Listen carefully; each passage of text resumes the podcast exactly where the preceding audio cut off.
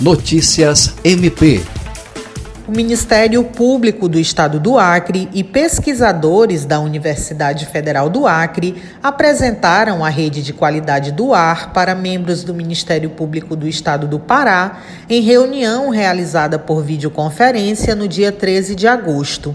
O encontro teve a finalidade de demonstrar o funcionamento operacional e a metodologia utilizada pelo MP Acreano para fazer o monitoramento da qualidade do ar sistema adotado em 2019 através de parceria com a Universidade Federal do Acre, viabilizada por meio do pesquisador Irving Foster Brown.